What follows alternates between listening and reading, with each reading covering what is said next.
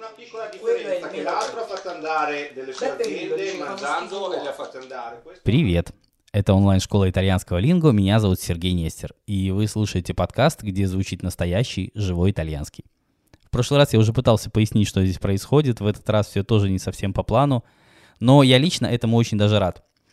Когда мы думали о том, как будем делать этот подкаст, мы сразу решили, что смысл сказанного будет менее важным, а главная ценность как раз в том, чтобы слышать живую итальянскую речь. А субтитрами эта самая ценность еще больше возрастет, и мы получим весьма годный полезный контент. Вот такой был план. Но когда мы начали его записывать, выяснилось, что истории, которыми делятся наши коллеги-итальянцы, на самом деле очень такие живые и личные. И мне это очень нравится. Сегодня я хочу познакомить вас с Массимо. Я попросил его немного рассказать о себе, на итальянском, конечно. Если вы слушаете подкаст на нашем YouTube-канале, вы можете видеть перевод на русский и найти оригинальный текст на итальянском. На других платформах ищите оригинальный текст и перевод в описании эпизода. Ciao Sergio, ciao a tutti, sono Massimo. Vorrei raccontarvi un po' di me Quindi, insomma, potrei dire che sono nato, sono nato in, in, Piemonte, ho iniziato le scuole in Piemonte, ci siamo trasferiti poi eh, al paese di mia mamma, che è in Liguria, in provincia di Savona.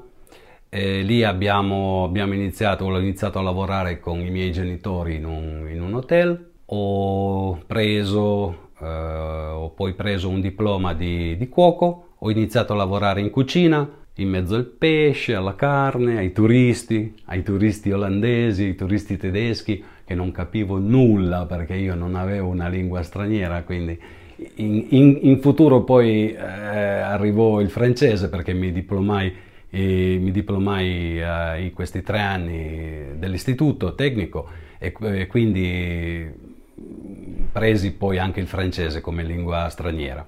Cosa positiva e che vivevo e lavoravo e vivevo ed ero in contatto tutti i giorni con i turisti, quindi la cosa mi piaceva molto perché era una cosa nuova tutti i giorni. Da lì, insomma, venne in Italia mio zio, perché no, non ve l'ho detto, vabbè, mio zio è, era argentino e quindi eh, con il problema che si venne a creare negli anni della dittatura del generale e del colonnello in, in Argentina, dove ahimè eh, ci furono i problemi per i desaparecidos, quindi con tutte le persone che sono sparite. Lui è dovuto, è dovuto scappare anche lui.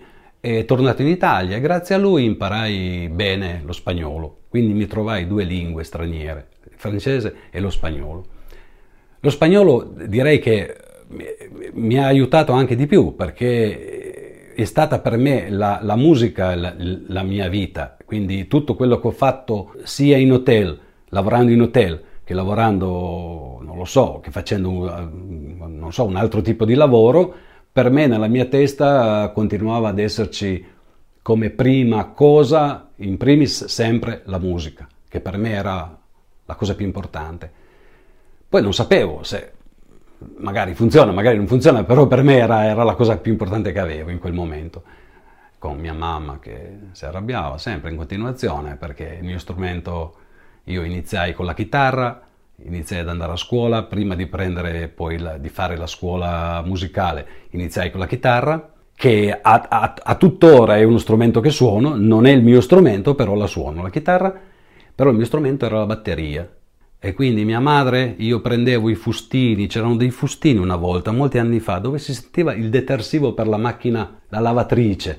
E mettevo questi fustini, uno più piccolo, uno più alto, uno più basso, uno più largo, uno più stretto, che faceva come, come una batteria praticamente, eh, sembrava una batteria. Poi prendevo i piatti di mia mamma, quelli delle pentole, de, delle, delle... ecco, li mettevo lì e facevo dun dun dun dun dun dun dun, dun psh, psh psh, battevo così e mia madre impazziva perché immaginate che che, che, disastro in casa, con quel rumore che sembrava una casa di matti, sembrava. Allora mia madre diceva questo è, psi- è diventato un, ospedale psichiatrico, perché tutto il giorno. Finché mia madre si decise che doveva comprarmi una batteria vera, perché non era possibile, io prendevo, rubavo tutto, tutti, tutto il detersivo della lavatrice, della macchina per lavare a mia madre e mia madre rimaneva senza detersivo, senza piatti, posate, forchette, coltelli, eh, tutto prendevo a mia madre. Allora mia madre disse a mio padre che doveva comprarmi assolutamente una batteria.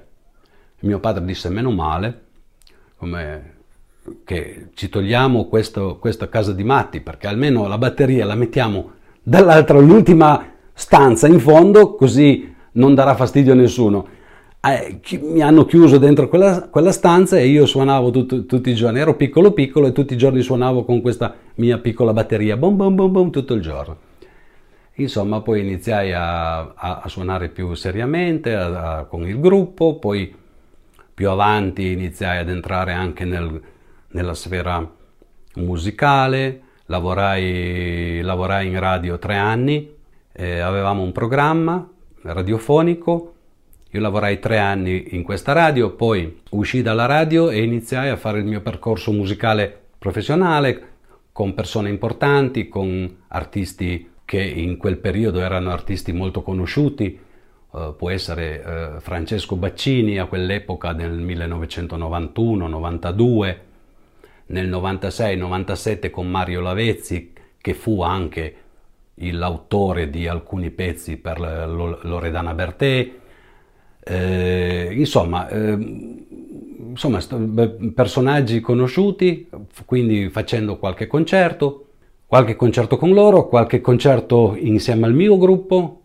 e i pezzi iniziai a scriverli per, per, anche per altre persone, anche per Rita Pavone, anche per eh, personaggi molto molto molto molto conosciuti come Umberto Tozzi, che è di Torino come me, che conosco bene perché ci, ogni tanto ci incontravamo al bar a prenderci un, un, un, un, caffè insieme.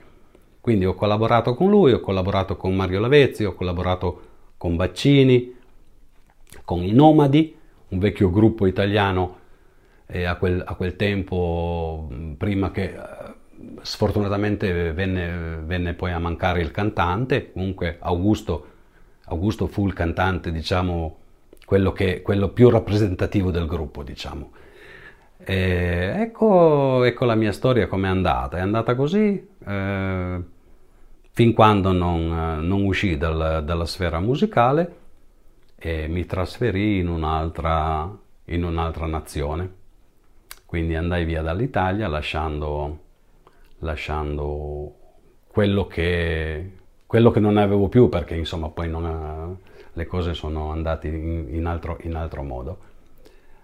Eh, questa è la mia, diciamo, storia musicale, lavorativa, un po'. Eh, alla prossima probabilmente eh, mi inventerò adesso, mi inventerò, non che mi inventerò, non è giusto mi inventerò perché le storie sono storie mie, sono storie reali, storie vere, quindi penserò a qualche, altro, a qualche altra storia che, mi, che magari mi è successa quando ero più giovane e vi racconterò sicuramente in futuro. Надеюсь, история Массима вам понравилась так же, как и мне. Мой младший сын тоже барабанит по кастрюлям, как Массимо в детстве. Но решение купить ему настоящую барабанную установку, чтобы решить эту проблему, пока, мне кажется, слишком смелой идеей. Итак, вы слушали подкаст «Живой итальянский». Ищите нас во всех соцсетях по тому же хэштегу «Живой итальянский слитно». Будем благодарны за оценки и отзывы в Apple Podcasts и на всех других платформах. Мы услышимся, как и договаривались, следующий четный понедельник. А на сегодня все. А престо. Sì, però è stato un tentativo per